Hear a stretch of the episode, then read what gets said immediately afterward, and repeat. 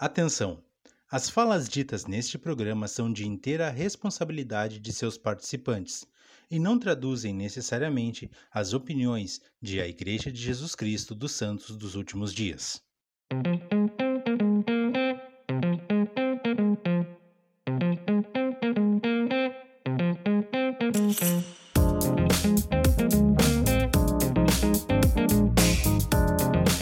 Fala pessoal, sejam todos muito bem-vindos ao Plano Alternativo, a casa do missionário retornado. Hoje temos mais uma convidada especial, mas antes gostaria de dar as boas-vindas ao meu companheiro de batalha, Christian Severo, e fazer o tradicional questionamento. Christian, o que temos para hoje? Uma boa noite, Júnior. Uh, sempre bom a gente poder conversar sobre obra missionária. E hoje, Júnior, nós temos uma convidada muito especial. Ela que é irmã de um dos, de um dos nossos já entrevistados, ela é Amanda Passos e ela serviu na missão Buenos Aires Oeste, lá na Argentina, de 2013 a 2015. E claro, ela vem conversar conosco e contar um pouco das suas experiências na missão. Amanda, muito bem-vinda ao Plano Alternativo. Muito obrigada, obrigada pelo convite. Espero lembrar de tudo, já faz muito tempo. Então vamos ver se eu lembro. Muito obrigada pelo convite. Prazer é todo nosso. Amanda, de largada, você serviu na Argentina, né? A gente sabe da rivalidade entre Brasil e Argentina. Como foi isso lá na, na, na, na terra dos hermanos? é, quando eu cheguei lá, eu cheguei na época da Copa, né? Eu passei minha missão na época da Copa. Então foi bem interessante, foi uma experiência diferente, acredito, né? Quando a gente passa no, nesse lugar ali, principalmente na Argentina, que é o rival ali. E realmente, no futebol, a Argentina é um rival do Brasil, né? Tem aquela rivalidade. Mas eu percebi que é uma rivalidade que vem muito mais dos brasileiros do que dos argentinos. Óbvio que devem existir argentinos que começam essa rivalidade. Mas eu percebi que eles amam muito o Brasil, né? Quando eu falava que eu era brasileira, que eu, que eu era do Brasil, né? Eles, eles ficavam super animados, falavam, nossa, que lindo, adoro, queria conhecer. Ou então, ah, já fui, já conheci, adoro. E como eu sou do Rio, né, é famoso lá, né, o Cristo e todas essas coisas. Então ele tava, nossa, já fui, e adoro, que coisa linda, que lugar lindo. Então eles falavam muito disso, e eles mostravam muito amor pelo Brasil. No futebol, obviamente, eu fui zoada até o fim, né? Eu fui super. Na época da Copa era sensacional a maneira como eles arranjavam ali o um momento para me zoar, cantando aquelas musiquinhas de sempre, principalmente depois do famoso 7 a 1 né? Então eu fui muito zoada depois disso. Mas só foi na questão do futebol e era algo muito bem amigável, né? Era aquela coisa bem, bem tranquila. Não percebi uma diferença tão grande. Eu percebi muito mais dos argentinos contra os chilenos do que contra os brasileiros. Porque o brasileiro é uma questão do futebol. O chileno eu acho que é uma questão histórica ali deles, né? Então eu acho que tem uma rivalidade um pouco maior com os chilenos do que com os brasileiros. Mas pois foi interessante. É. Os chilenos eu não sabia, eu sabia que eles tinham pelos uruguaios, que é uma rivalidade bem forte também que eles têm entre E eles. eu sabia, eu sabia pelos peruanos, Chile e Peru, que é divisa também, né? Tem. Tá, então então quer dizer que os argentinos não gostam de ninguém que faça fronteira com eles, então. É, exatamente. Não, com os chilenos tinha bastante. Eu, eu, ficava abismada. Era uma, era uma questão que, se você encontrasse alguém mais velho, né, e eu estava com uma companheira chilena ou algo assim, eles já, eles já eram meio os velhinhos, mais idosos, né, que tem essa coisa histórica, patriota e tal. Eles tinham mais uma questão com os chilenos do que com os brasileiros. Interessante. Então, de um modo geral, tu tinha benefícios, vamos dizer, vantagens por servir, por ser uma brasileira servindo em Buenos Aires. O que, que eles, eles deixavam também? Tu, eles abriam a porta mais fácil para ti? Ou era só na conversação mesmo que tu tinha facilidade? Então, depende muito do local. Eu acho que até no Brasil depende muito do local, né, que você está. Quando você vai para o interior, as portas são abertas ali para você o tempo inteiro, né? Quando você está no meio da cidade, onde tem aquelas casas mais elaboradas, mais ricas e tal, é mais difícil deles abrirem a porta. Eles são, eles são alegres, mas eles não são tão alegres. Então, a alegria do brasileiro é real. Então, a gente é muito feliz. É impressionante como a gente é feliz e mostra isso. Então, ele, eles ficavam abismados. Então, eles, eles ficavam mais alegres quando eles encontravam com pessoas felizes. Então, os missionários já são felizes, ponto. Né? Os missionários já estão ali animadíssimos. E aí o brasileiro ele tem isso. Eu percebi que a nossa cultura é uma cultura de abraçar e amigo e não sei o quê. Então a gente é assim. Então eu senti uma diferença grande por isso. Mas eu não senti que eles abriram a porta só por isso. Na verdade, quem abriria a porta, abriria a porta para qualquer missionário ali que estivesse aberto. Eles eram. O, o, o povo da cidade ele é um pouco mais fechado. Então é, é, um pouco complicado o pessoal da cidade, o pessoal mais rico. Eu servi em umas áreas mais ricas ali, mais prédios e casas enormes, com grades enormes, que você tinha que tocar o interfone e ninguém ia te atender, câmeras e nesse nível, né? Então era relativo. Perfeito, perfeito. Amanda, vamos passar para o início, né? Da, início de tudo, na verdade, que foi a conversão de vocês ao Evangelho. Você nasceu no convênio? Eu, como, como o Evangelho chegou até você? Eu sei que o Rodrigo já nos contou o relato, mas para quem está te ouvindo agora, como o Evangelho chegou até vocês? Foi por meio de contato, referência, batendo porta, enfim. É, é para quem está escutando em primeira mão, né? Depois vai ver do meu irmão. Aquelas. Exatamente. Bom, é, o meu pai ele conheceu o Evangelho por um amigo dele do trabalho. Né, um amigo do trabalho dele convidou para conhecer a igreja depois de muito tempo. Ele até disse que o meu pai não tinha cara de membro da igreja. Então meu pai fala, gente, como assim? Né? E, e bom, esse amigo do meu pai convidou e ele achou que meu pai não iria. E meu pai apareceu 30 minutos antes ali do, do, de começar a reunião sacramental e o amigo dele chegou atrasado, né? Então, aí ele tava lá esperando e ele começou a escutar, ele gostou muito. Meu pai estava buscando muito o evangelho, né? Ele estava buscando outras igrejas, ele já tinha ido a muitas igrejas. Ele estava buscando uma que ele se sentisse bem, que ele sentisse que aquele ali era o lugar dele, e ele sentiu isso né, na igreja e ele começou a receber os missionários, é, recebeu o testemunho dele e se batizou. Meu pai não serviu missão, né? Porque ele já se batizou já com 25 anos, prestes a fazer 26, e ele era militar. Então, até completar um ano, não ia ter mais idade, e mesmo assim tinha uma carreira de militar ali já há um tempo.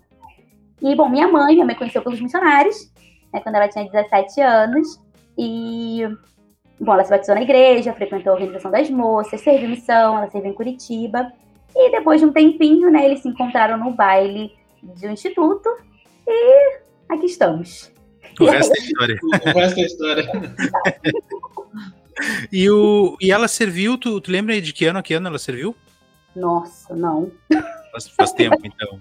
faz tempo, faz tempo. Não, já, a, gente, é a gente vai pegando, a gente vai pegando essas informações para são pessoas que podem lá na frente ser entrevistadas pela gente, né? Então seria uma excelente entrevista. Deixa eu te perguntar então, Amanda, uh, tu, como tu disse, tu nasceu no convênio e tudo mais, e a gente sabe que os programas da igreja, eles ajudam muito a gente no crescimento durante a adolescência, nos ajudam a nos preparar para os desafios, não só da, da, missão, mas da vida de modo geral. Uh, tu consegue elencar para nós quais foram os principais programas da igreja que te ajudaram a fortalecer teu testemunho, a crescer no evangelho?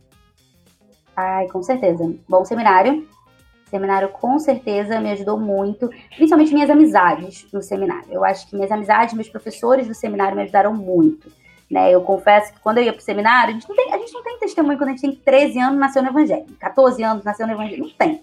Não adianta, né? Tem que ser muito, muito ali espiritualizado para já ter um testemunho. Isso é fato. A gente, a gente vai pelo ambiente, né?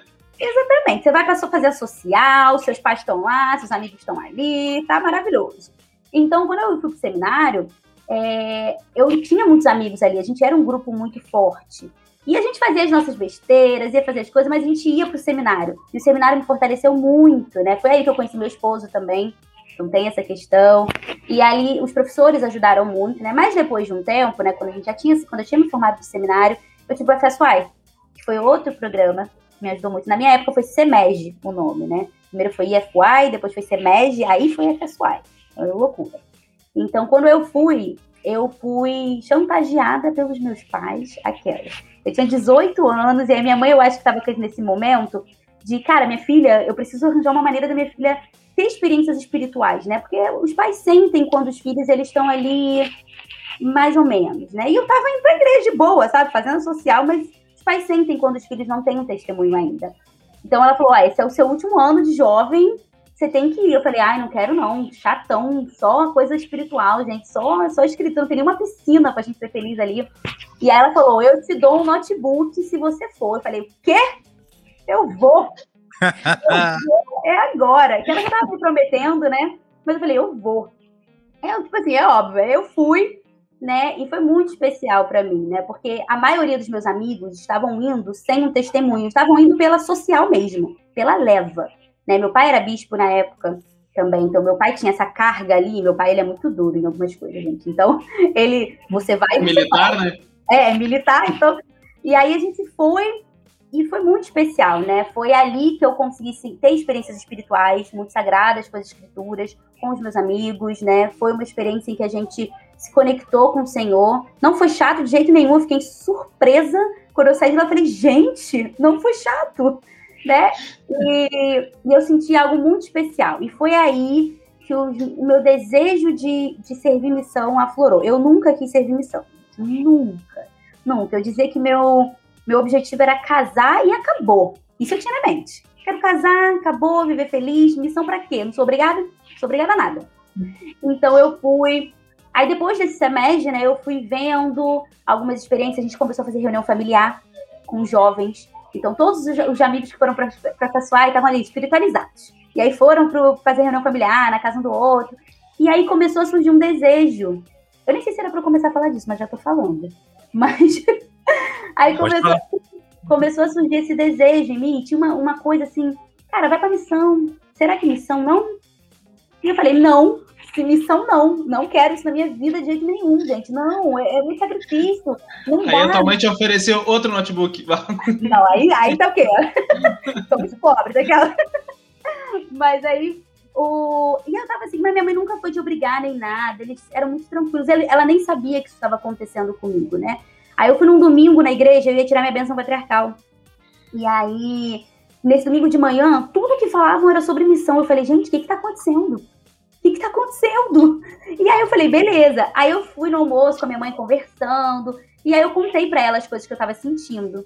E ela falou: ah, faz uma oração, quem sabe o Senhor te responde na bênção patriarcal, alguma coisa assim. Eu falei: eu acho que eu vou fazer isso então. Eu vou falar pro Senhor: se ele quiser que eu vá pra missão, ele me coloca na tribo de Efraim. Se ele quiser que eu não vá para missão, ele coloca na outra tribo, outra tribo, não importa qual. Olha a mentalidade da pessoa, né? Mas enfim. Mas aí eu fui. E quando eu fui tirar minha benção patriarcal, é... a primeira coisa que o patriarca falou, né, depois de dar aquela introdução que ele faz na, na benção patriarcal, foi: o Senhor exige que você seja uma missionária aqui na Terra. É, exato. Antes de dizer minha tribo. Então foi, foi, foi um parágrafo inteiro de missão, né? Que ele abra sua boca, seja um sal da terra. E, e, foi tudo. E eu comecei a chorar. Eu nem lembro depois o que, o que, que aconteceu depois. Minha tribo era Efraim, ponto, no final das contas. Todo mundo pergunta no final, e aí, qual é a tribo? Mas é, foi muito especial para mim essa experiência, porque o Senhor, ele sempre foi muito direto ali. Ele, ele é direto nas coisas, né? E quando eu, eu tava nessa dúvida, ele precisava que eu fosse para a missão. Então ele precisava não só me dar a tribo que eu disse que eu ia, que eu iria se ele me desse, mas ele falar para mim o que, que ele precisava, o que eu precisava fazer. Né? Então, depois daí, eu só tive que ser obediente. Eu digo que eu fui para missão por obediência, porque eu continuei não querendo, né? Eu, continuei, eu lembro quando eu recebi meu chamado, eu comecei a chorar. Eu falei, não quero ir, eu não quero ir, pra... porque era muito longe. E eu tava com medo do idioma, e eu tava com medo do lugar. Eu queria ir pro Nordeste, me deixa no Nordeste, me deixa. Mas eu não, não, não, não foi, né? Foi onde o Senhor queria que eu que eu fosse e, e eu entendi tudo. Agora eu entendo tudo, né? Depois que eu fui pra missão, eu entendo tudo, todos os motivos do Senhor, mas foi muito especial essa experiência. E esses foram os programas, né? Alguns dos, dos pontos que a gente tem no Evangelho que me ajudaram a, no meu testemunho e na minha decisão de ir pra missão. Que legal. Mas, hein, Júnior, mas é porque eu vejo que tem alguns casos parecidos com o teu, que já conversaram conosco aqui, que já passaram por aqui, mas eu vejo que quando a pessoa chega ao ponto de fazer uma oração diretamente sobre missão, já é um ponto que a pessoa. Tudo bem, tem um lado que a pessoa não quer, mas tem um lado que a pessoa quer ir, né? Porque Sim. tu fica lutando contra ti mesmo, mas a verdade é que eu sei que eu quero fazer aquilo, mas eu não quero admitir que eu quero fazer. Eu não quero é ser bem... minha zona de conforto. Exato. Exato, exato, exato. E a confiança da mãe dela, principalmente, né? Por, cara, conversa com o senhor, o senhor vai te dizer. Né? É, normalmente, ainda mais, às vezes, né, tem mães que não querem que suas filhas vão para missão. Às vezes a filha fala e a mãe, não, não, não, esquece isso, deixa isso de lado, entendeu? Às vezes não, não fala com o senhor porque o senhor vai dizer para ti ir e não vão ter problema. Foi muito bom a, a confiança dela, né? E deixar tudo na, nas mãos dele. E... foi um baque, foi um baque para meus pais é? né? porque ele não esperava, ele esperava que o Rodrigo fosse pra missão. Mas eu, não, eles esperavam, eles estavam assim, quê? E eu fui. E quando eu decidi, eu decidi, eu já preparei o chamado e mandei, eu fui naquele ano mesmo, né? 2013. Eu já fui, eu já chamei, eu recebi meu chamado um dia depois do meu aniversário. E, e eu fui, fui e fui logo. Então foi muito rápido. Então, para os meus pais, ela, minha mãe fala, é muito difícil. Tem que confiar muito no Senhor e ter muita fé para você deixar seus três filhos irem para missão. Minha mãe, e minha avó toda hora fala, minha avó não é membro da igreja, né? E minha avó fala: você vai largar seus filhos no mundo? Vai deixar eles largados? Eu sempre falo isso, né? E, e para ela foi, foi. Eu sei que para meus pais foi muito difícil, né? É, um, é uma prova de fé também para os pais, né? Deixarem seus filhos fora de casa, sem amparo, principalmente agora, principalmente agora, que são tão novinhos, né, que vão para missão. Exato. Tu foi, tu foi em dezembro, né? Dezembro de 2003. Tu passou, tu passou, passou o Natal lá, então, no CTM? Não. No campo? Passei no campo. Ah, boa, boa. Passei no campo. E eu como foi a experiência? Eu passei apenas 12 dias no CTM, porque foi um baque também para mim. Eu tinha que ficar quatro semanas para aprender o espanhol, mas eles estavam testando uma nova técnica deles para poder é, juntar brasileiros com hispânicos para poder aprender o espanhol mais rápido. Foi horrível, gente, de verdade. Foi, eu entendo, foi uma experiência assim gratificante. Eu, eu tive experiências espirituais incríveis com o Senhor nesses 12 dias, mas foi puxado, porque foi, foi bem difícil. Eu chorava, foi, chorava. Foi um intensivão. Foi um intensivão. Então eu acabei indo para o campo é, antes do Natal. Então eu passei o Natal no campo e foi muito especial passar o Natal no campo, porque eu fui para uma área, eu abri área com uma companheira, né? Também é treinadora.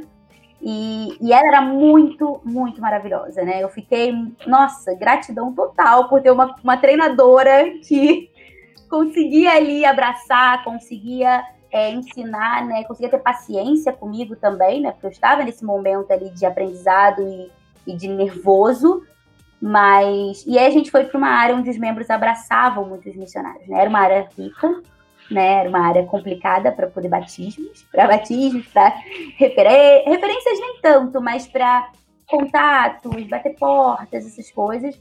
Mas os membros eram muito acolhedores, então a gente foi convidado no, no domingo que a gente chegou lá, a gente foi convidado já para o jantar de, de Natal, né? Então foi bem especial esse esse momento. Na verdade, essa família que convidou a gente para jantar, elas tinham uma tinham duas idosinhas lá. A mãe de uma das, das, das mulheres da casa e a irmã dessa mãe, né? Então eram duas idosinhas, 80 e poucos anos, velhinha. Uma estava menos ativa. Na verdade, inativa. E a outra nunca tinha sido batizada. Então, depois de um tempo, a, a, a velhinha se, batiz, é, se batizou e a outra se reativou enquanto eu estava ali, né? Então foi muito especial. Eu tenho uma ligação muito forte com essa família, né? Porque eles foram os primeiros a convidar a gente para o Natal e depois ele, uma foi batizada, a outra se reativou. A que foi batizada foi selada ao marido que já havia falecido. Então foram, foram uma, uma série de bênçãos, uma série de bênçãos para essa família. E eu tenho certeza que foi pelo, pelo serviço deles, né? Tanto na igreja como pelos missionários. Eles não tinham a obrigação de convidar os missionários para jantar na casa deles, né? Mas eles convidaram e muitas coisas aconteceram depois disso. Ah, que legal, que joia saber uma história dessas. E é, é muito bom para um elder, para uma sister, no teu caso, é, ter essas experiências já na largada da missão. Porque isso aí dá uma, um estofo para depois tu passar pelos dias difíceis, que é um estofo muito importante, uma base, né, de acreditar que vai ter. A maioria dos dias são ruins na missão, no sentido de, de resultado, mas a gente sabe que se a gente trabalhar duro, as coisas vão acontecer no momento certo. E pelo menos é como, é como eu penso, né? Então, nesse, essa minha visão, acho que deve ter sido muito bom. Deixa eu só te perguntar uma coisa. Tu passou no CTM em Buenos Aires, né? Sim. Isso, Sim. porque agora os, os missionários já estão passando aqui na, aqui em São Paulo mesmo, né? Tá, e voltando ainda um pouquinho mais, antes do Natal, tu lembra como é que foi teu primeiro dia na missão? Qual foi as sensações que tu teve? É, a, o choque de realidade. Ah, Gente, eu aí. lembro que dia eu tava com uma amiga minha que eu conhecia antes, né? Que ela ia pra mesma missão que eu. A gente é amiga até hoje, né? Foi minha madrinha de casamento e afins. Enfim, fomos Era, e chegamos fora de temporada, porque fora de temporada no caso da transferência, né? No meio de uma transferência Sim. gente chegou. Porque 12 dias no CTM, não eram quatro semanas. Se fosse a famosa semanas, transferência de emergência, né? Exatamente. Aí, nosso primeiro dia, a gente ficou na casa de um casal missionário muito fofo, né? Adoro esse casal. Mas eles não sabiam falar espanhol direito e muito menos português. Eles eram americanos. Ah, então, yeah. e a gente não sabia falar português. Tipo, eu falo inglês, mas no momento de nervosismo, gente, você tá assim, ó. eu não quero falar nada, eu só quero falar meu idioma. Me deixa em paz. Assim. mas a gente chegou lá, eles foram super amáveis e a gente e eu e a gente não tinha despertador ainda, porque a gente não tinha comprado, a gente ia comprar na missão. E a gente tinha que acordar às 6 horas da manhã para poder ir para uma reunião onde a gente encontraria ali nossas companheiras e afins. E a gente não dormiu a noite direito, eu e ela. E a gente estava tão nervosa que a gente caiu no banheiro, gente. Que vergonha. A gente, não sabia ligar, a gente não sabia ligar a luz. E a gente escorregou e caiu. E aí começou a rir. E, tipo, foi, foi um nervoso tão grande. E aí ela acordou duas da manhã, desesperada, pisou no meu pé, tava tudo escuro. E, e, e era... Gente, a gente tava muito desesperado e muito nervoso para acordar seis da manhã. Aí a gente viu o relógio, não, era duas da manhã. A gente nem dormiu direito. E aí, quando foi no café da manhã, a gente, ele fez aquela aveia, né? Porque os americanos, eles gostam de comer aveia. Gente, aveia é muito ruim. Principalmente aveia com mel, sem nada tipo de doce, pelo menos pra mim, gente. Aí eu não sabia o que, o que comer ali, porque a gente não conhece o que tem ali pra comer direito. E era o que ele tinha. Aí eu comendo, eu falei, gente, eu não vou aguentar isso, não, eu vou vomitar, porque eu, eu já tô nervosa, meu, meu, meu estômago já tá enrolado. Eu não vou conseguir. A sorte é que essa mulher, eu acho que ela ali, cara, ela aprendeu a lidar muito bem com os funcionários, ela já sabia. Porque ela viu que eu não tava. Eu comi duas colherzinhas e deixei um pouquinho, fiquei tipo cinco minutos sem mexer. Ela, ah, você já acabou? Aí eu. Já. e ela foi muito simpática nesse sentido em relação a, a, a, essa questão da comida. E depois a gente foi encaminhado às nossas companheiras. Só que no, nas primeiras cinco, nos primeiros cinco dias a gente não tinha companheiro, porque a transferência de emergência ainda não tinha acontecido. Então eu fiquei em um trio com uma brasileira e uma uma, é, uma assistente do El Salvador. Só que foram os cinco dias mais terríveis da minha missão, se eu pudesse dizer pra vocês isso. Porque. Por quê, gente? É, porque eu acho que a, a, as sisters não conseguiam, não sei, não sabiam lidar muito bem com essa nova, nova vida. Uma estava treinando a outra, a brasileira estava treinando a de El Salvador. A brasileira era bem dura, bem dura em muitos sentidos. Ela, ela teve isso da treinadora dela, então foi passando, sabe? Essa dureza era bem grossa em alguns sentidos, então foi muito complicado para mim saber lidar ali com a situação. Chorava algumas vezes porque eu já estava meio sensível, né? Sim. Mas foram cinco dias, assim, e agora eu percebo muitas coisas dela, sabe? Você, você no começo é horrível, mas depois você percebe que, pô, não, eu entendo ela, ela passou por isso, ela estava com muita pressão, ela era sister líder, treinando, ainda me recebeu ali no meio do trio, ali, tendo que cuidar de uma área. Então, eu, eu sei que estava pesado para ela também, mas foram cinco dias meio tensos depois de toda essa pressão. Só que depois aliviou, que aí eu tive minha treinadora e ó, e aí todas as coisas funcionaram. Só vai. Só vai. É, e é normal, é dois, é normal. Sim, mas dois pontos que eu achei bem, bem interessante. O primeiro, porque às vezes está num trio e vê uma treinadora sendo dura com a sua filha e tu não fica assim se meter porque tá treinando e tu não vai falar muito, tu que chegou agora é, é complicado e, as, e às vezes uh, tu se sente meio deslocada, né? Porque é tu que chegou pras, na, na, nas companheiras, exatamente. Às vezes, ah, às vezes estão me, me excluindo, tem esse, esse pensamento de, ah, elas estão me excluindo. É, ainda mais no começo, deve ser muito triste. A vontade de pegar o celular e dizer, cara, alguém me tira daqui deve ser. deve vir constantemente, né? Eu falo que foram momentos assim do CTM, desde que eu cheguei no CTM até o meu primeiro dia com a minha treinadora, né? Que eu vi como a minha treinadora era, eu, foram dias que eu mais orei ao Senhor. Mais orei. Eu orei tanto, eu, eu, eu ficava constante oração. As minhas orações da noite, eu acho que demoravam horrores, eu nem sei quanto demorava, mas demorava muito. Porque eu, eu orava assim tanto para o Senhor, para ele me, me ajudar a aguentar aquele momento. Não só aguentar, mas aprender a lidar com aquilo, né? A, a, a buscar um aprendizado naquilo. Porque era difícil, porque além de ter toda essa questão de ser a intrusa, né, da, dali, ver a dureza, tinha a questão do idioma, né? E você pensa que brasileiro vai te ajudar mais do que os outros, mas não. Tem brasileiro que não tem paciência. E, e eu fiquei, eu, isso, isso mexeu muito comigo no começo da missão, porque fez eu prometer para mim mesma, eu não vou ser assim se eu tiver uma companheira novinha brasileira. Porque você sabe como você se sente ali quando você chega e não sabe o idioma. E aí vai uma brasileira que você pensa que pode, pode te ajudar, e não. Te quebra, quebra suas pernas ali, porque não, não vou falar, ou não, não vou te dizer o que, que é isso. Então, nossa, aprendi muito, e foram os momentos que eu me senti mais próxima do Senhor ali, porque ele estava ele tava do meu lado. Eu falei, vai, vai, minha filha, vai que você consegue, que tem muita coisa ainda para acontecer nessa missão. Ah, que show. Conta um pouco para nós sobre as tuas áreas, Amanda. Onde tu nasceu, onde tu passou, né, na missão e como diz na linguagem missionária, onde tu morreu e o que caracterizava cada área que tu passou, por gentileza. Ai, gente, vocês querem que eu entre num momento nostalgia assim tremendo. é a ideia, é a ideia central do PA é essa. então, eu, eu nasci numa área de cidade, né, numa área mais rica, ali, né? Eu fiquei três meses, três meses, três. Fiquei meu treinamento, fiquei quatro meses, na verdade, quatro meses e pouco. Fiquei meu treinamento todo, minhas 12 semanas, né? Era em Montevidéu mesmo? Montevidéu, Buenos Aires? Buenos Aires? Buenos Aires mesmo. E aí eu fiquei ali nessa, nessa área, né? Era uma área boa, era uma área relativa, não era perigosa, mas ela tinha áreas perigosas. Eu falo que era igual um Rio de Janeiro. Buenos Aires é igual um Rio de Janeiro, sabe? que você tem as áreas ali que não são perigosas, mas ao redor tem uhum. favela o tempo inteiro, porque Rio de Janeiro é assim, tem favela em todos os lugares. Não, não adianta dizer assim que ah, é perigoso em um lugar, outro não. É rodeado. Isso não quer dizer que vai ser ruim. Claro. Mas lá tinha esses, esses lugares assim rodeados de, de, de, lugares perigosos, que eram chamados monoblock, que eram tipo favelas. E eu fui assaltada três vezes na missão, né? Eu fui, nunca fui assaltada no Rio de Janeiro, gente. Mas cheguei em Buenos Aires e fui assaltada três vezes. Foi para outro país para ser assaltada. Exatamente, é absurdo isso. Sou carioca. Mas é, eu fui assaltada duas vezes nessa área com a minha treinadora. Mas não fizeram nada com a gente, né? Só levaram nossas coisas. Normal, levaram o livro de morno.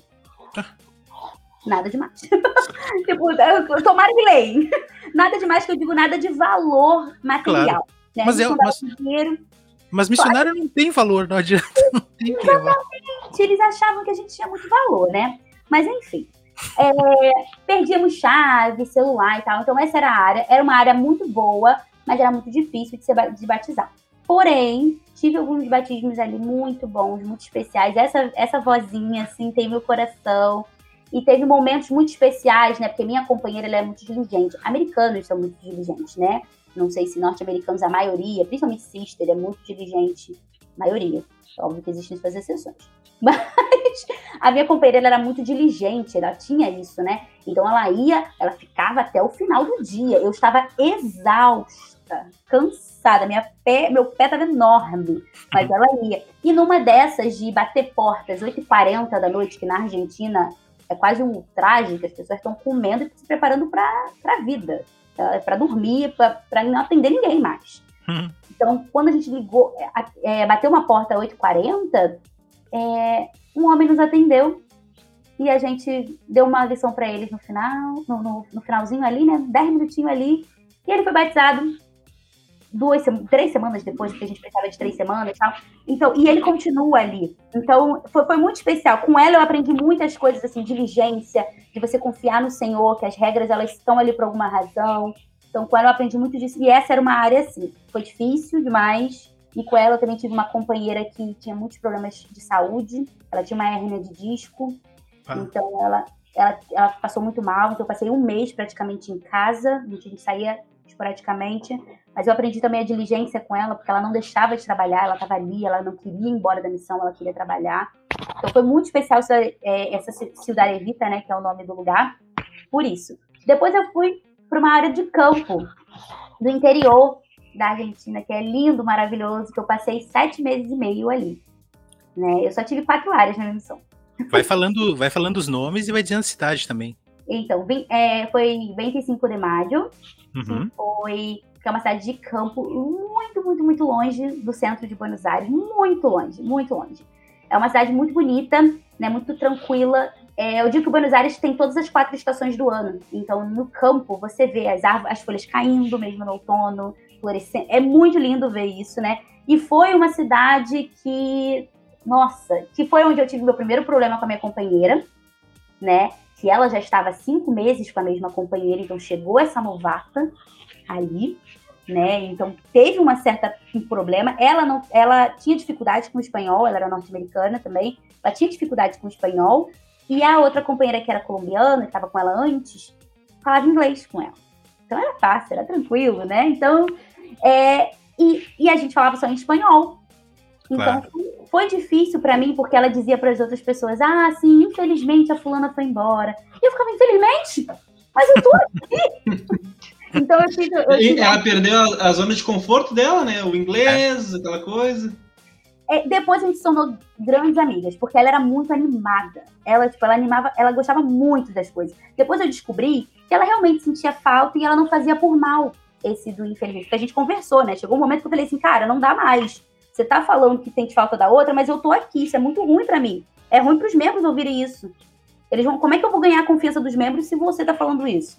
E aí ela falou, e daqui a pouco, e daqui a pouco ela sai e tu fica, e tu fica com essa fama de ser a ruim da história e vai pegar tudo pra ti depois, né? Exatamente. Então a gente conversou e ela falou: não, não foi minha intenção, desculpa. E ela melhorou muito depois dessa conversa, né? A gente melhorou muito. Então foi muito especial, porque a gente teve uma amizade muito forte depois disso. Né? Eu passei meu aniversário lá, por exemplo. Né? Passei esse meu aniversário lá, e aí ela fez uma, uma gazarra no aniversário, a gente saiu, foi, foi uma loucura. Então foi muito legal, a gente criou uma amizade muito forte. E aí ela foi embora, eu recebi uma companheira que eu matei, né, no caso, né, por um tempinho ela já estava indo embora. Foi muito especial também, era uma companheira enorme, eu sou baixinha, né, então ela, tipo, ela era muito grande e super gente fina, super parceira ali. E, e a gente teve esse momento. E essa cidade era lugar de pesquisadores muito antigos, né? Porque você tem uma uhum. cidade pequena, poucas pessoas, todo mundo te recebe, todo mundo te recebe. Eu não tive é, rejeição ali naquela cidade, era maravilhoso. Mas é, o problema de todo mundo te receber é que ninguém também vai cumprir compromissos. Né? Existem os seus pontos positivos e negativos dessa recepção, né? Então, é, é, tinha ali, e tinham famílias que tinham meu coração para tem, tem meu coração ainda ali, né? E a gente ensinava famílias grandes. Só que o problema, não estão casados. Aí não tem isso bebe muito, problema com a palavra de sabedoria. Então tem todas essas questões ali envolvendo esse, essas famílias. Então, e são famílias que têm muito tempo de ensino, tipo, oito meses ensinando, tipo, sendo ensinadas, sabe? Pessoas que já foram abandonadas e aí voltaram. E foi uma um, experiências de famílias que eu tive ali, que foram batizadas, que casaram, né? Então foi muito especial. A gente continuou o processo de uma família que se casou, a gente fez um casamento ali. Era uma casa o lugar onde a gente estava, né? A igreja, era um ramo, 30 pessoas ali. Então, tipo assim, era pouquíssimo. Então, é, era, o batismo era feito numa piscina de plástico. A gente tinha que limpar a piscina de plástico, né? Então, foi assim, uma experiência completamente diferente de tudo que eu já vivi. E foram sete meses e meio ali. Foi ali que eu tive minha primeira mini missionária, né? Que é aquele missionário de curto prazo. Né? Eu tive uma missionária de curto prazo. Foi ali que eu recebi minha primeira filha, né? Da missão foi muito especial também. Ela se apaixonou pela essa mesma família. E só no final, para vocês terem uma ideia, sete meses e meio depois que essas duas famílias foram batizadas.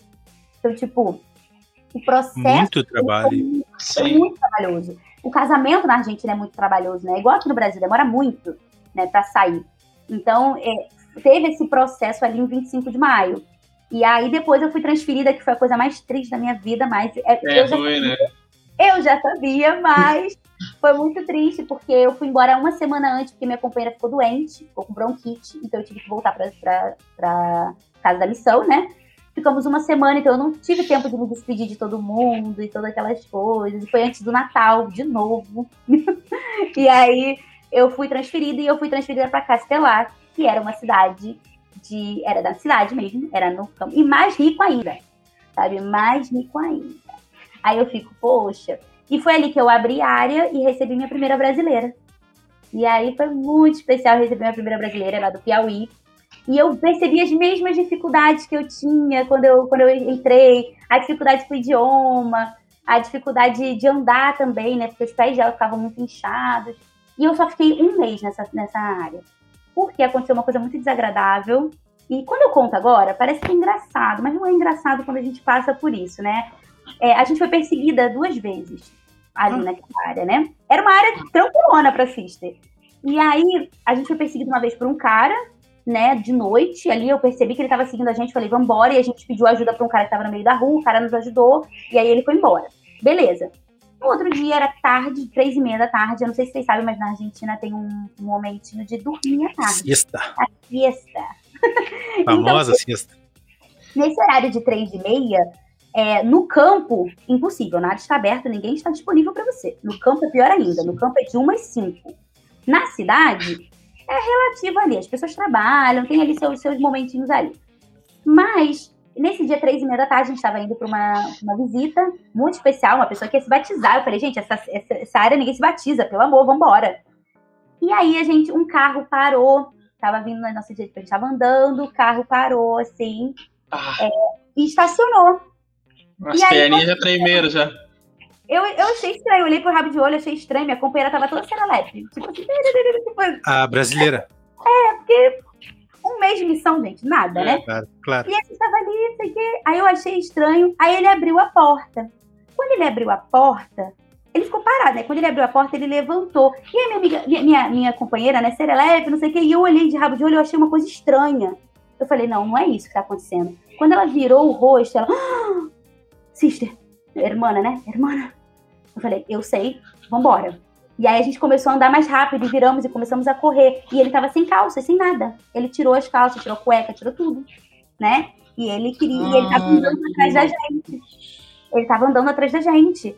E a gente virou e a gente começou a correr. E aí tinha uma mulher do lado de fora da casa dela, riquíssima, e a gente, deixa a gente entrar, não sei o que, não sei o que. A mulher fechou a porta na nossa cara e falou: Não, já foi assaltado uma vez. Eu falei: Mas você vai deixar a gente aqui? Tipo, mulher ainda, né? Exato. E aí depois, eu acho que ele pegou o carro, ele queria nos aterrorizar, sabe? No momento, depois eu, eu percebi isso. Mas no momento, você acha que ele vai te enfiar dentro do carro e acabou. Claro. ele apareceu do outro lado da rua que a gente estava e baixou a calça de novo começou a correr. Ele queria, tipo assim, ai, ah, as santinhas da igreja, tal. Sim, sim. Provavelmente, sim. sabe? E aí a gente saiu correndo, a gente saiu tocando a casa de todo mundo, ninguém atendia, até que uma mulher saiu no, no meio da outra rua ali, a gente saiu correndo, ela nos ajudou. Eu liguei, pro, eu, eu na hora, na hora, liguei para o líder de distrito, né? E aí o líder de distrito, não, vou mandar presidente, o presidente já estava na chamada do lado, e, e, várias coisas, e a gente foi transferida no mesmo dia. Né? Depois, ah, bom. Pois é. Depois os elders falaram que tocaram a casa da gente, uns homens. Então eu acho que já estavam ali vendo que tinham meninas morando sozinhas. É. E aí eles estavam, não sei, na verdade. E era uma área é, com muitos problemas na ala. Era uma ala grande, forte, com membros antigos, com muitos problemas de picuinhas e brigas entre eles. Mas o almoço não faltava nunca. o almoço tinha até café da manhã. Estou feliz por sair daqui, mas triste Sim. por perder o, o almoço Foi. e o café da manhã. Foi, a gente recebeu café da manhã tipo, por uma semana. Uma irmã levava pra gente café da manhã com sonho, pão doce. Eu falei, gente, o que que tá acontecendo? É, eu, queria, eu, queria, uma, eu queria uma semana assim, já eu tava no céu. um líder de missão, o líder de, mas o líder de missão brincava também, né, com a situação da área. Ele falava assim: Sister, não se preocupa que a única coisa que funciona aqui é almoço. Aí eu falei, eita, ela já... Aí eu falei, já tô até com medo. Obrigado, agora eu tô animada. Obrigada. E a gente ficou muito traumatizada nisso. Mas eu tive uma experiência espiritual muito grande nessa, nessa, nesse momento, que a gente pegou um ônibus e sentou. Quando a gente sentou, a minha... e eu tava chorando, eu sou muito de momento, então eu tava chorando com o, presidente, com o presidente na, na, linha e tocando as campainhas e falando com a mulher chorando, e minha companheira estava sem chorar, calada, só desesperada também. Só que quando a gente entrou no ônibus, eu fiquei calma e ela começou a chorar, desesperadamente. Né? Parece que veio assim. E na hora ela pegou o livro de Mormon, levantou do banco dela e deu para a mulher. E falou assim: muito obrigada. E esse. Aí eu falei: o que, que, que, você fez? Eu não tinha visto que ela estava falando, ela falando no telefone, né? E aí eu falei: mas o que, que você foi fazer? Aí ela. Eu tinha que dar uma coisa muito importante minha para ela, porque eu tinha que agradecer o que ela fez pra gente. Nossa, naquele momento eu falei assim: cara, essa garota é incrível, sabe? Tipo, ela, ela lembrou no momento de dar o que tinha de mais valor na vida dela, que era o livro de nome, ela deu para essa mulher, sabe? Ela, ela, lembrou, ela lembrou do propósito dela no momento de desespero, né? Sim. E, ah. e, e, é isso, você vê que aquele momento ela tinha um testemunho muito forte, foi muito especial. E ela e a gente ficou um pouco traumatizada em relação a isso, né? Foi bem difícil. A gente foi transferida para uma outra área. Só por enquanto eu presente ia ver o que, que ia acontecer, né? Porque foi de surpresa. E eu fiquei muito triste, porque eu estava tão animada com essa área, eu estava cuidando de 12 sisters ali, a gente estava animada, planejando tanta coisa. E aí veio esse baque ali pra gente, e eu fiquei me questionando, eu falei, poxa, essa era a área que o Senhor me designou, por que, que isso aconteceu, né? E aí, depois de três dias juntas em outra e a segunda área, área e a segunda, a segunda área que tu tem que sair sem se despedir, sair meio que da noite pro dia, assim. Não tem tempo de preparação. Com batismos marcados, sabe? Num mês a gente já tinha ali umas pessoas ali em vista, pessoas já antigas, né, que estavam demorando ali, a gente já tinha pessoas ali. Então foi muito complicado. E eu tinha um apego ali por aquela área, porque eu passei meu Natal ali, então a gente se apegou com alguns membros, querendo, com todo o problema que tinha ali, a gente tinha um apego ali pelos membros e pelos pesquisadores, né? Então, quando eu saí daquela área,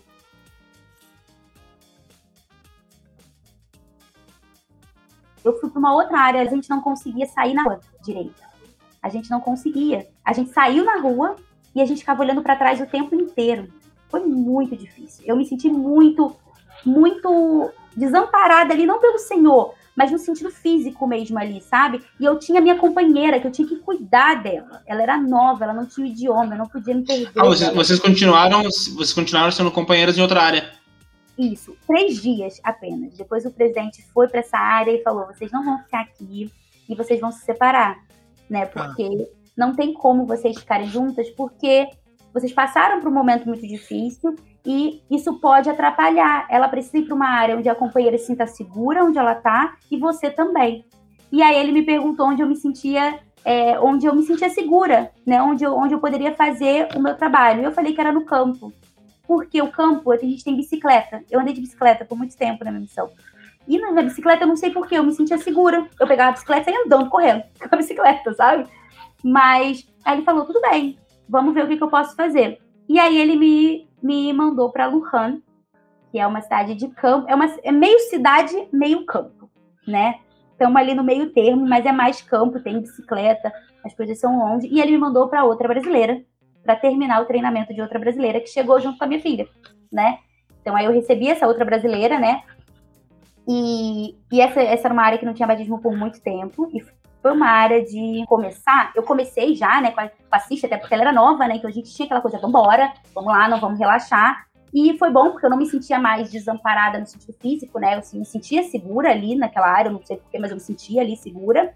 E, e aí a gente começou, só que eu, eu passei semanas assim, semanas não, né? Dias ali, que a gente parece que é muito tempo, né? Dias ali é, me sentindo, sentindo que eu não pertencia àquele lugar, né? Tipo, essa transferência o Senhor me designou para Castelar. Ele não me designou para Lujan. Por mais que eu goste daqui, por mais que eu ame bicicleta e eu ame o campo, ele não me designou para Lujan, ele me designou para Castelar. Ainda mais, eu falei pro, pro presidente que eu queria campo. Então, tipo assim, não foi, é. eu, não foi inspiração, sabe? Eu, eu tava, não tava revoltada, eu tava triste, porque eu sentia que eu, talvez eu não poderia ajudar aquela área. E aí, nesse momento de Lujan, eu conheci uma família menos ativa. E aí a gente queria, queria, queria, queria visitar essa família. Essa família era selada, estavam menos ativos há 10 anos, eram selados. Eu falei, gente, o que está acontecendo? Era uma família completa. Eu falei, vamos visitar. E aí um dia eu falei assim, pô, caiu, caiu, caíram os planos, né? Aquela, aquele momento que cai todo o plano, todos os planos. E aí você fica ali vendo a agenda para ver o que, que vai acontecer. Eu falei, pô, a gente está perto dessa família, vamos ver se eles estão? E aí a gente foi, eles estavam finalmente, eles receberam, super simpáticos. Já, irmã, vem aqui, não sei o quê fizemos, ganhamos aquela confiança ali dos, dos, dos membros, né, e tal, deles. E aí a gente começou a conversar, né? E aí a gente compartilhou uma escritura. E aí eu compartilhei uma escritura que estava me ajudando muito naquele momento. E aí a gente. E eu perguntei, a gente perguntou: por que, que vocês não voltam mais? O que, que, que aconteceu? Porque vocês são maravilhosos. A gente estava assim: vocês têm um testemunho. E vocês não estão indo para a igreja. Aí eles: não, irmã, a gente tem um testemunho. E aí eles me contaram e aí eles foram contar a história dele. Mas antes eu senti que eu devia contar a minha história, né? Eu devia contar que eu, como eu estava me sentindo ali.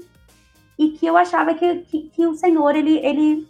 Eu queria que o Senhor tivesse um propósito para mim em Wuhan, né? Que eu queria que eu tinha passado por isso, que eu tinha passado por uma coisa desagradável, eu expliquei para ele o que tinha acontecido e tal, e que é por isso que eu estava ali, e que era um prazer conhecer eles e tal.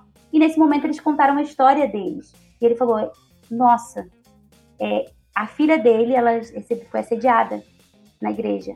A filha de 10 anos, quando ela tinha 10 anos. Então, 10, 9 anos por aí, porque ela tinha 19, se eu não me engano. Foi assediada quando ela tinha 9 anos. Por um, por um líder da igreja. Então, e aí eles falaram assim. que loucura. Exato, exato. E aí eles falaram assim: essa, o que você acabou de contar pra gente, e tava um momento muito espiritual ali, com a escritura e tudo. E ele fala assim: por isso que você tá aqui, que bom que você veio pra cá, porque a gente sentiu algo com, com a sua história e que voltou isso pra gente e fez a gente faz a gente confiar mais no Senhor.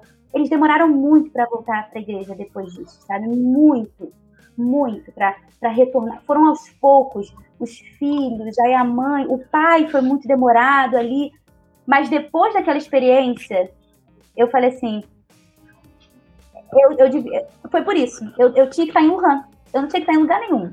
O Senhor, ele sabe todas as coisas, sabe? Ele sabe que eu tinha que estar aqui em Wuhan e para de palhaçada, manda para de reclamar que você tem que estar aqui.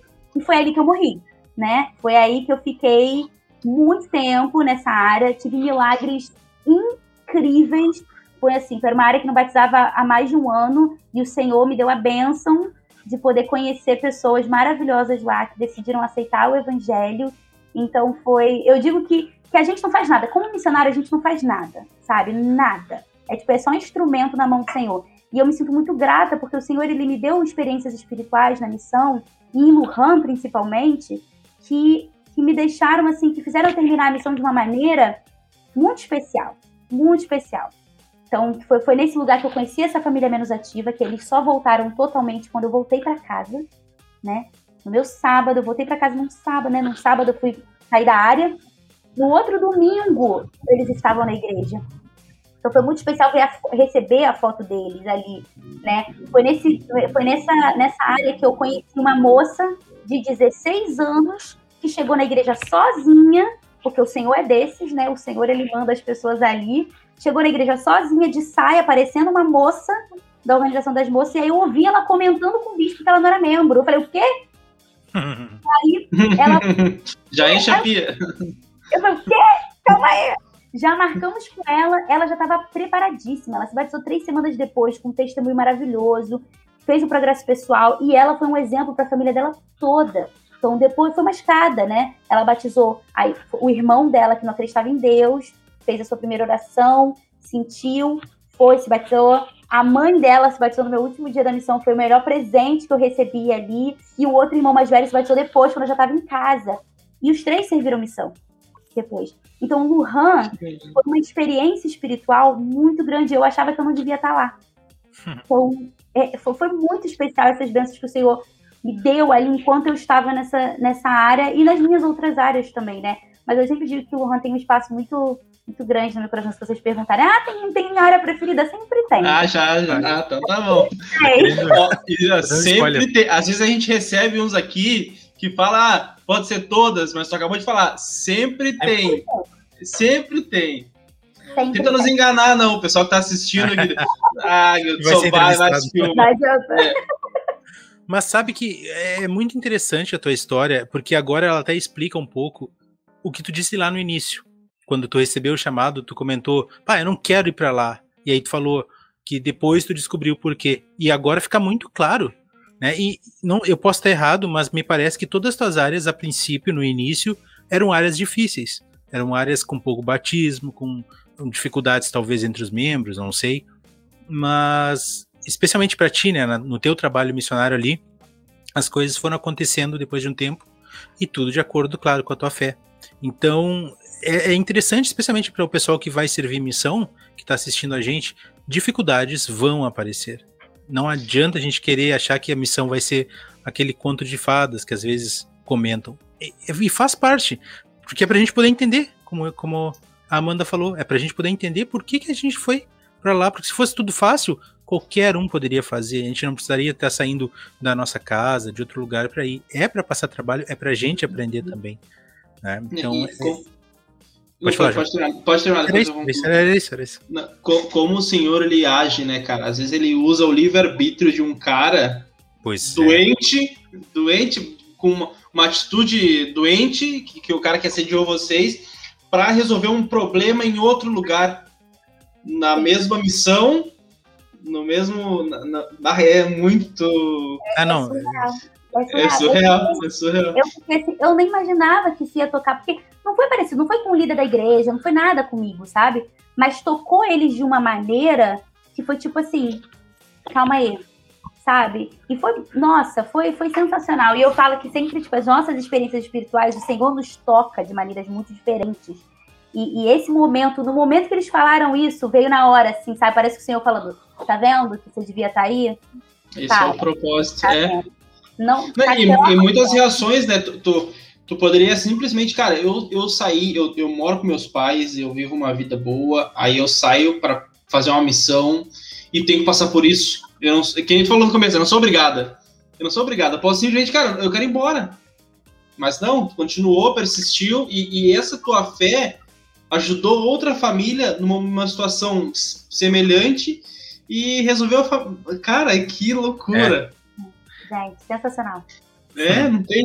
É surreal. Amanda, como tu lidou com a saudade com relação a teus pais? Porque, ou não só a teus pais, mas com relação a tudo que tu tinha aí no Rio de Janeiro? Porque, bem ou mal, eram, sei lá, 19, 18, 20 anos de uma vida que tu tinha tudo, e inclusive tu nem projetava missão. E aí tu te encontrou no meio de todas essas dificuldades. O quanto tu teve de saudade, como tu conseguiu superar ela enquanto estava na missão? Cara, eu tive muita saudade.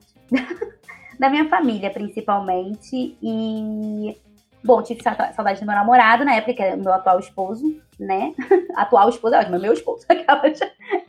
Mas é, eu tive saudade, muita saudade deles. Meu, meu namorado estava na missão na época, né? Meu esposo estava na missão na época junto comigo. Ele passou muito tempo sem me escrever, né? A missão dele tinha outros tipos de regras ali. E ele passou muito tempo sem me escrever, então no começo foi um pouco complicado. Mas. Onde ele serviu? João Pessoa. E aí, não podia escrever? Tinha uma época que não podia escrever para pessoas que não eram da família. Então, ah, tem algumas missões que tem essas regras, né? Tipo assim, ah, você não pode escrever e tal. Então, ele passou um tempo sem escrever. Teve um momento que ele era líder de distrito ou de zona e tinha pouco tempo, e aí tinha que mandar relatório, e aí não tinha tanto tempo, né? E aí. Mas foram, não foi por muito tempo assim, não, mas foi tipo assim, um mês sem escrever. E eu fiquei assim. O que tá acontecendo, querido? Oi! mas depois foi de boa. É, mas a, a, saudade da minha família foi muito grande, principalmente no início. Minha primeira chamada com meus pais, eu chorava igual uma criança. Chorava, chorava, porque eu já estava passando por tudo isso, tudo, tudo, tudo ali no começo da missão, né? Então foi pior. Aí na chamada do Dia das Mães, que foi em maio, eu cheguei em dezembro, né? Chamada do, do Natal, pô, acabei de chegar na missão, chorando, horrores. Em maio foi ali, tranquilo senti saudade, mas eu já estava me acostumando com a missão. Depois, depois eu foi de boa. Eu falo que o, que o trabalho, o trabalho cura essa saudade, sabe? É verdade. Assim, quando você se envolve no trabalho missionário, se envolve nas pessoas, no, na sua rotina, a saudade ela vai. E, e, é aquela coisa de, de também pedir ao Senhor, né?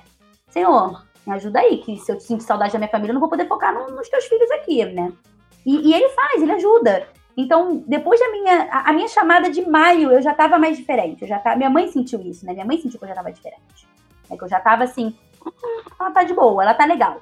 No, no, dezembro, então, depois que eu passei o Natal de novo ali, tranquilão, falamos, não sei o que, que. E nessa chamada de dezembro eu até falei com meu namorado também, né? Pro meu esposo, né? Foi bem legal de dezembro, foi animado e tal.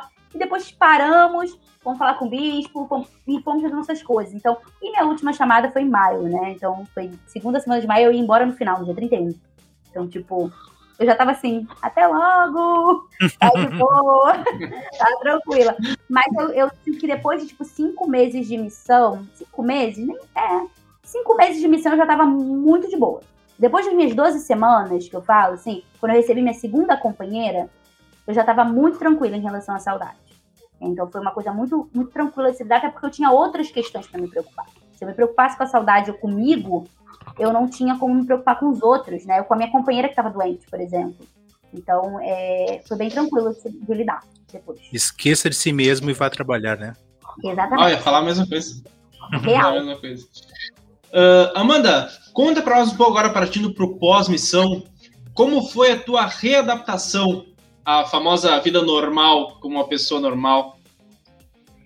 Caramba, foi difícil. eu cheguei e você chega, né? você sabe que não vai ser fácil, sabe? Todo mundo fala isso, não é fácil, não vai ser fácil. E você sabe disso. Eu cheguei em junho com um sotaque enorme, confundindo todas as coisas do espanhol com português. Horrível. Eu falo com meu irmão, confunde até hoje. Mas ele é surreal. Ele é surreal, gente. Não dá não. Mas eu, eu, eu confundia muito. E aí eu queria fazer o Enem logo, porque eu não tinha começado a minha faculdade antes da missão, porque eu não sabia o que fazer direito. Eu não sabia, né? Eu ia pra missão, por que eu ia começar uma faculdade se eu não sabia nem se eu ia continuar com a faculdade depois da missão? Né? E aí eu fui fazer o Enem. Minha mãe tinha me inscrito no Enem já, né? E aí eu decidi, eu ia trabalhar e eu queria fazer o Enem, só que eu tava com muita dificuldade na português, gente. Tipo, eu ia escrever tudo errado, eu ia, ia ser um caos aquilo dali, né? Tá, mas com, a, com as companheiras brasileiras, desculpa te cortar, com as companheiras brasileiras, tu não falava português? Tu, tipo, focou em falar só espanhol mesmo? Sim. A gente falava em português. Eu, eu não conseguia falar em português. Hum. Chega um momento da missão que você não consegue falar. Você confunde muito ali. Assimilou total o espanhol. Você assimila, você pensa em espanhol, você ora em espanhol, você lê. Em... É, é, surreal o dom de línguas. É surreal. Hum. Depois de um tempo, você assimila de uma maneira que você faz tudo no idioma. É como se fosse o seu idioma ali. Né? Todo o tempo ali. Eu, eu, eu fazia tudo em espanhol. Orava em espanhol, individual, pessoal mesmo, sabe? Orava em espanhol, pensava em espanhol. Então era bem, bem ali diferente. E aí, o. Aí quando eu voltei, quando, aí com as minhas companheiras brasileiras eu não falava para ajudar elas com o espanhol também, né? Porque ia ser ruim se elas não iam aprender. Mas se elas tivessem alguma dúvida e precisassem perguntar e tal, a gente eu, eu falava o que que era, né? Traduzia, falava as coisas para ela. Mas então quando eu cheguei, eu confundia muito isso. Então eu me inscrevi num pré num intensivão do, do, de uma escola para poder ter um intensivão de pré-vestibular, para poder passar no Enem, né, e tal, e para poder melhorar a questão do português. E aí eu não consegui emprego quando eu cheguei, eu tava muito desesperada. E minha mãe, calma, tudo no tempo do Senhor. Minha mãe é muito paciente, minha mãe é muito zen. E aquela, calma, tudo no tempo do Senhor, você é nova ainda, porque eu era nova, né, tipo, 21 anos, é nova. Então, tipo, ah, você fica tranquila. E aí eu fui, fiz o intensivão do Enem. Quando eu terminei o intensivão, eu consegui um emprego. E aí, tipo, logo depois que eu fiz intensivão, eu consegui um emprego, fiz o Enem, né? Continuei nesse emprego ali por um tempo, né? Até o final, porque eu fui conseguir um emprego nas Olimpíadas de 2016, no Rio 2016, né? Então eu consegui ah, esse, até, fiquei até o final das Olimpíadas, passei na faculdade, né? Fiquei muito feliz quando eu passei no outro, no outro ano. Então tava, tava bem, tava funcionando as coisas, né? Eu consegui um emprego, eu passei na faculdade, porém meu namorado voltou, meu esposo. E aí as coisas complicaram porque eu não tinha certeza do que eu queria. Porque 25 anos. 21 anos você não sabe de nada, gente. Eu acho que isso é muito importante dizer. 21 anos você não sabe de nada. E, e, é, e, e... Não, e não é porque tu fez uma missão que tu sabe. Que a gente volta sabendo, acho que sabe tudo, né? Exa exatamente. E mais, essa fome de casar depois que voltar da missão é muito perigosa. Porque ela gera frustração. Verdade. E essa frustração pode gerar é, afastamento do evangelho, pode gerar raiva contra Deus. E isso é muito perigoso. E eu sinto que muitos missionários vêm com essa fome, e eu digo fome mesmo, de casar depois da missão. E tá tudo bem se você não casar depois da missão, sabe? Se demorar, por favor. Porque é, é, são passos que a gente dá na vida. Então a gente queria casar, só que eu não tinha certeza que eu queria casar com ele. E ele tinha certeza que queria casar comigo.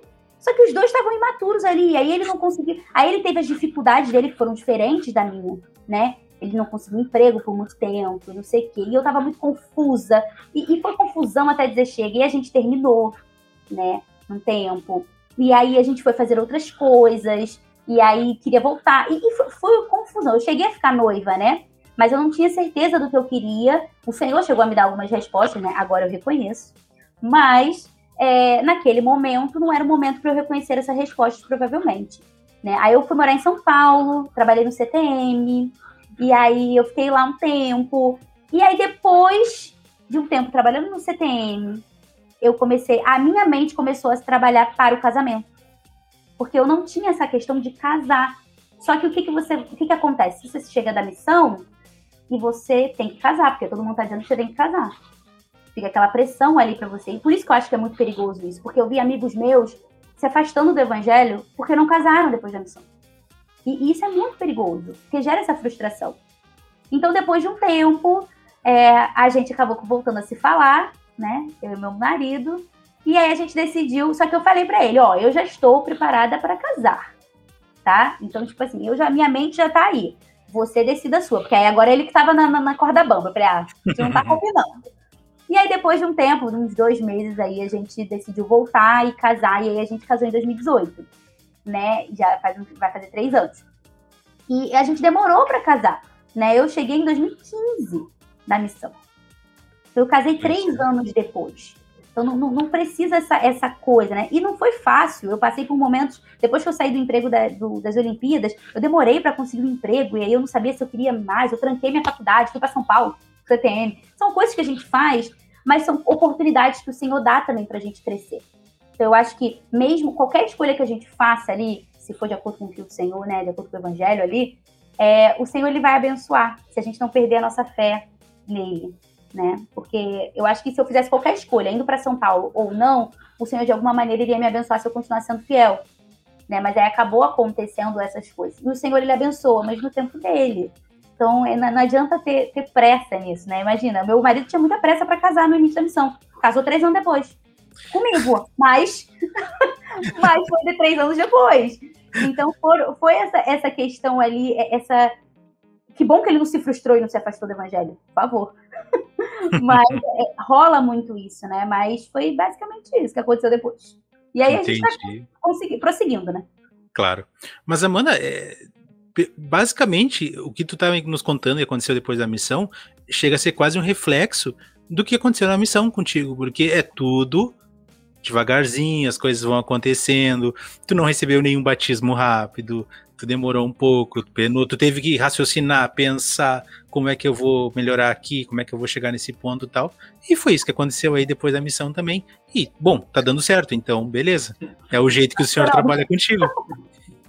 Depois de tudo isso, eu te pergunto, e eu acho que isso que tu nos contou, inclusive agora no final, é um reflexo da pergunta que eu vou fazer. Quem foi a Sister Passos na visão da Amanda? Nossa. Nossa. Perguntas da alma. Pois é, gente. Quem foi esse Sister Agora, né? Dentro de agora ali. É como, é como tu enxerga a Sister que tu foi um dia? Como o Júnior diz, tu daria uma referência para ela? Tu sairia com ela? Ah, com certeza, Kelly. ah, eu, eu, eu enxergo uma pessoa que, que se esforçou muito para ser obediente ao Senhor, mesmo não não que não colocou as próprias é, os próprios desejos em cima do, do dese dos desejos do Senhor. É, desde o começo, quando ela aceitou servir missão, ela estava colocando o Senhor em primeiro lugar. E, e acredito que parte do eu não desistir no começo da minha missão foi justamente por essa obediência. É tipo, se o Senhor te chamou, você precisa cumprir, né? E eu sinto que essa a Sister Passos ajudou muito a irmã Passos agora, né? Na questão dos chamados, né? É a mesma coisa em relação aos chamados. A gente, se o Senhor chama, ele precisa da gente naquele momento, pelo tempo que ele desejar ali, né? E é a mesma coisa na missão.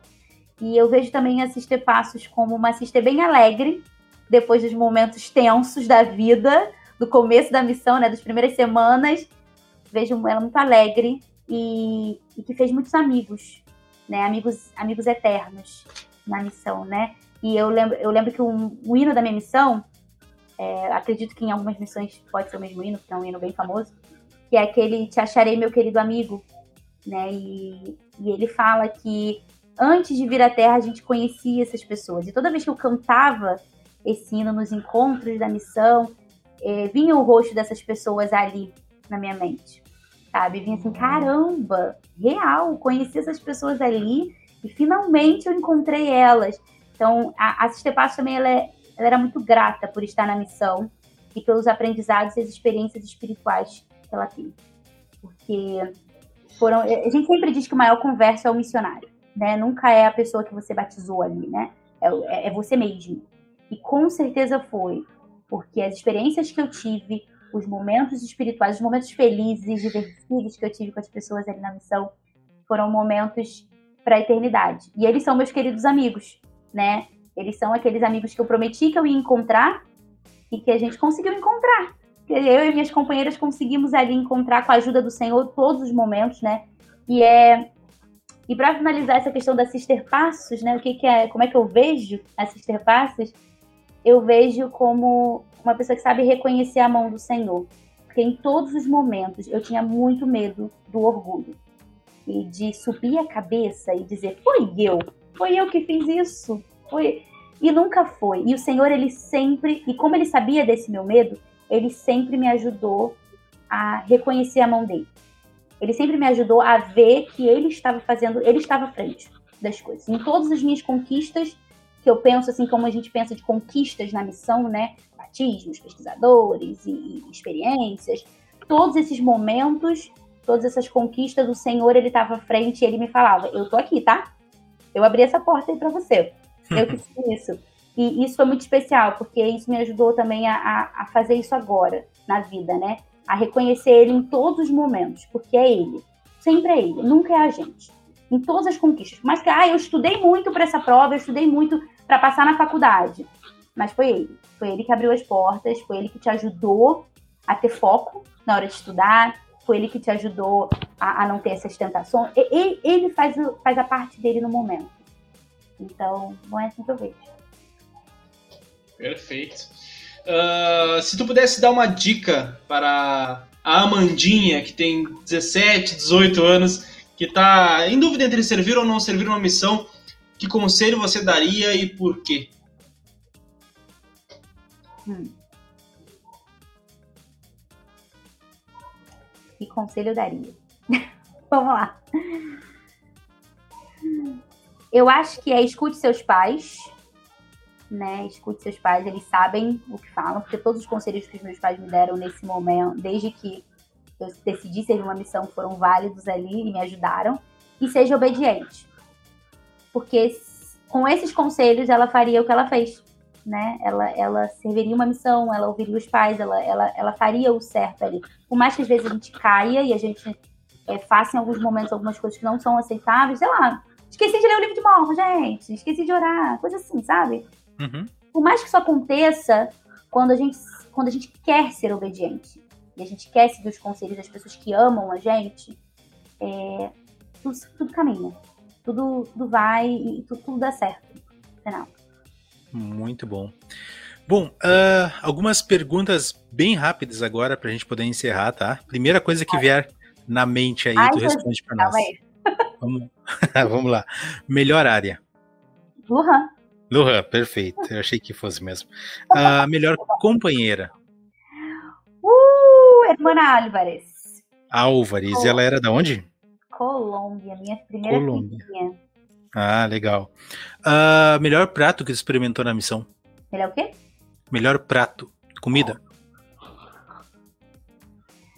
Ai, calma aí. Pode ser doce, salgado, tanto faz. Alfajor. Alfajor, é boa, ah, hein? Mandou bem, é mandou boa. bem. Tá bom. E qual foi o prato que não desceu, mas ou desceu só, além do, do da aveia, mas que desceu assim só pra não ofender a irmã? Prato argentino? Isso. Não ou sei. alguma coisa. Que... Então, o que, que foi ah, mais difícil comer além da aveia? Ah, é. Foi beber. Foi beber um, um.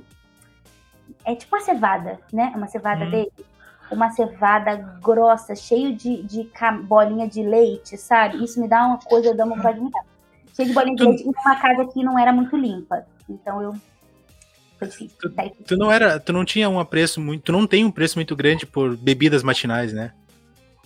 Como? Tipo, ave... tu não tem um apreço muito grande por bebidas matinais, aveia, essas coisas assim, né? Entendi. Não vai muito. Um Nescau ali, um coisa. Vai no simples, vai no simples. Missão Buenos Aires Oeste em uma ou poucas palavras. Amor. Amor, show de bola. Boa palavra. E uma pessoa para indicar aqui para o plano alternativo. Para uma conversa. Ai, Jesus. Começa em. Carol, vou indicar uma amiga minha. Carol. Se, já, se você. Carol Moreira. Não sei se já entrevistaram alguém de São Paulo Interlagos. Não, não. Não, boa. Tem, tem que recortar esse pensa rápido, porque é isso que a gente espera. O pensa rápido é isso. É rápido. É rápido, né? Exatamente. É, missão em poucas palavras. Amor. Ah, Luan, já acabou, já termina. Muito bem. Amanda, muito obrigado por ter participado do PA conosco. A gente adorou demais as tuas histórias, as tuas experiências. Elas nos ajudam muito a crescer. E são histórias que, ao mesmo tempo que são divertidas, são espirituais também, trazem muita coisa legal pra gente. E principalmente, obrigado por ter servido durante um ano e meio lá na missão. Tenho certeza que a igreja como um todo agradece, mas principalmente Pai Celestial e Jesus Cristo agradecem por tudo. A gente gostaria de ouvir as tuas palavras finais aqui no Plano Alternativo. Ai, gente, muito obrigada. Obrigada pelo convite, por essa experiência. Não imaginei que ia ser tão bom recordar a missão, né? Tantos anos atrás. Ai, gente. É muito bom recordar, a gente fortalece o testemunho, fortaleceu muito meu testemunho relembrar a missão e poder falar um pouquinho com vocês, compartilhar. Acho que todo ex-missionário gosta, né, de compartilhar suas experiências, suas histórias, seus momentos especiais. E é muito bom ter vocês para ouvir a gente nesse momento. Muito obrigada pelo convite, muito obrigada por essa experiência. Acho que esse, esse projeto de vocês, esse programa de vocês é muito bom, é muito importante para fortalecer os missionários, de verdade. Acho que fortalece as pessoas que não serviram missão, mas fortalece os missionários também. Porque às vezes a gente precisa disso, a gente precisa relembrar é, tudo que a gente sentiu na missão. Às vezes a última experiência espiritual da pessoa é, o, é a missão. Pois e é, né? é importante lembrar isso e lembrar que a, a, última experiência espiritual precisa ser hoje, por exemplo, né? Precisa ser ontem. Boa, mas, boa. Então, foi muito, muito especial ficar com vocês, estar aqui relembrar. Muito obrigada. E, bom, é isso. Muito obrigado, Amanda. E se você chegou até aqui, por favor, compartilhe com seus amigos, siga nas redes sociais, Plano Alternativo no Instagram, Plano Alternativo no YouTube, ative o sininho, se inscreva no nosso canal, enfim, faz aquelas coisas que a gente pede todo santo episódio que você está cansado de saber, tá bom? Grande abraço a todos, fiquem bem e até mais. Tchau, tchau.